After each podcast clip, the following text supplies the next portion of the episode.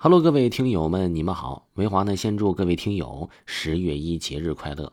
在十月一的时候呢，呃，维华呢给各位听友送来了一个福利，就是今天呢，咱们的新专辑上线了。这部专辑呢是什么呢？鬼嫂。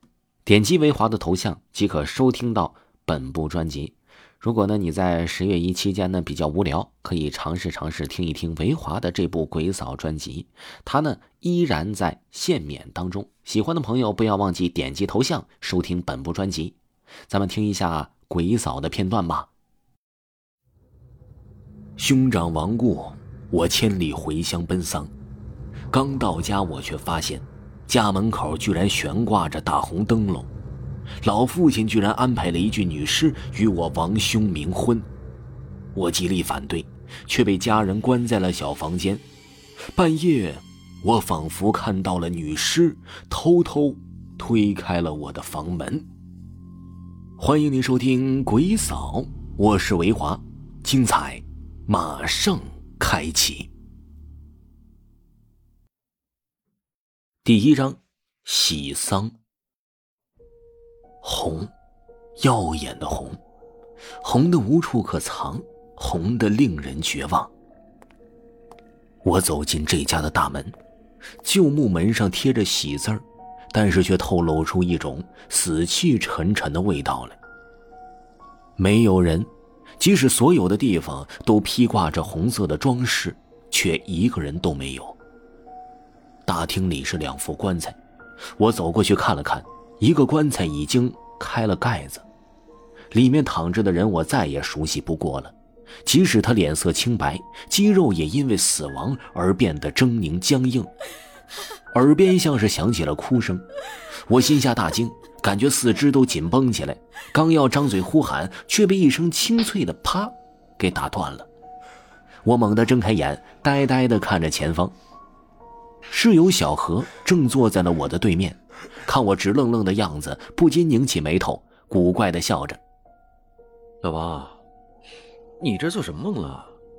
怎么还呼哈呼哈的喘气儿啊？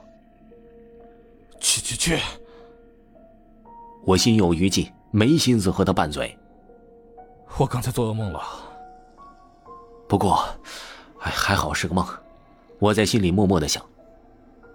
做噩梦？哎。你梦见啥了？跟我说说。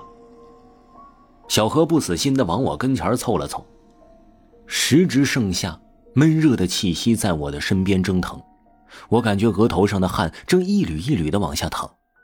我摇了摇头，定了定心神，说道：“没什么，就是梦到了你挂了七门课，交了三万重修费也没毕业而已。”我靠！你能不能盼着老子点好？小何使劲推了我一把。这是毕州市外语学院的男生宿舍。我已经是一名大三的学生了，如今每日担忧的不过是未来毕业的方向和目标。自从做了这个梦以后啊，我总是在上课的时候心神不宁的望向窗外。在我第三次走神以后，我决定对自己狠一点。我直接拿起书包，悄悄的离开了教室。刚出教室，手机铃声就响了起来。我赶紧掏出手机一看，哎，是父亲打来的电话。我心脏猛烈的跳了一下，然后接通。小杰，回来吧，你哥他出事了。我愣了一下，随即追问父亲说：“出事是什么意思呀？”父亲声音哽咽，断断续续的给我诉说了一下我哥的遭遇。其实说起来很简单。我哥夜里出门的时候被一辆汽车撞到，当场就去世了。挂了电话，我站在走廊里，回头看了看不远处的教室。走廊里没有人，但我没有想哭的情绪。我的内心一时之间还接受不了这个事实。我慢慢的抬步走出教学楼，外面的天空已经阴沉下来。不知道什么时候，一块块巨大的乌云压在了楼顶，织成细密又厚重的黑网。从学校到家里，一路上我都在发痴。不知道为什么，我总是能想起梦里的那个场景。在梦里，我看到了两副棺材，其中一个是我哥的，另一个呢？我抖了一下，精神振作起来，努力做出一个还算是平静的表情。我不想让父母看到我悲戚的样子，想必这段时间他们一定是以泪洗面。我还是坚强一点，不要给他们的情绪增加负担了。可当我回到家中的时候，一切都让我觉得惊异，没有人在哭。当我推开家门进去之后，就看到了我的父亲，他正安稳地坐在椅子上，和来客轻松的交谈着一些什么。大厅中摆着两副棺材，和梦中的一模一样啊。更加惹眼的是，灵堂中的黑白照片，那上面居然有两个人。除了我熟悉的兄长，还有一个完全陌生的女人。这是……我忍不住开口问父亲，而父亲只是瞥了我一眼，依旧和来人交谈着，没有理我。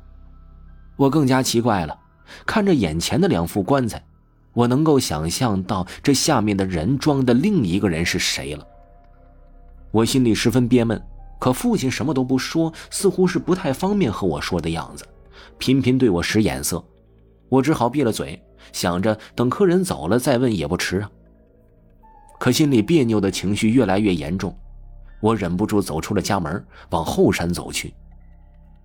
站在后山上，可以看到村里的客人来了一波又一波，亲戚们只有进去的，没有出来的。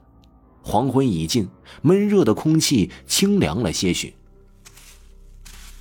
小杰呀，你怎么在这里呀？一个带有浓重乡音的声音响起，我愣了一下，回头一看啊，是许久不见的村长许怀安。许怀安呢，穿着一件褪色的蓝色西服，里面还难得的打了领带，虽然看起来很别扭啊，可倒也精神了不少。在我小的时候，这个人就是我们村的村长，在我们村他的带领下呀，是一年不如一年了。可许怀安依旧是稳稳的坐着村长之位。由此，我对他也是没有什么好感的。我我出来透透气，家里人很多。我勉强的笑了笑，说道：“许怀安走近我，对我神秘的一笑，脸上的褶子都皱作一团。哎呀，人多是肯定的，有了这样的喜事儿，你们……”许氏两个字在我的心头一炸呀，一股怒火燃了起来。你说什么？我没等许怀安说完，就捏起了拳头，狠狠的瞪着他。许怀安顿了顿，瞧了瞧我的眼色，好像是有些犹豫了。怎么，你爹没跟你说呀？说什么？我咬着牙，从嘴里蹦出这么句话来，就打算转身离开。许怀安跟在我的身边，和我一起下山。他半天没说话，似乎在斟酌着要怎么开口。小杰呀，我知道，你跟你哥哥感情很好，可人死了，不能复生啊。我摇摇头，心里根本听不进去村长的话，只是埋头往下走。那个女人，我大概猜到是什么人了。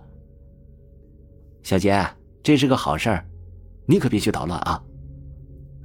我猛地停下脚步，瞪眼瞧着村长，说道：“什么好事啊？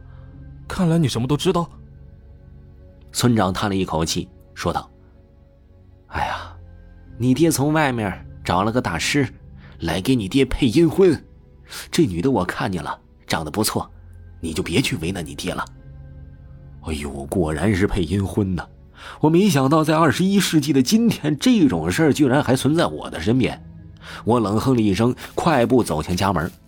大门上贴着的喜字和我梦里看见的那是一模一样，不过没有那么飘忽。哎，这是实打实的红字儿。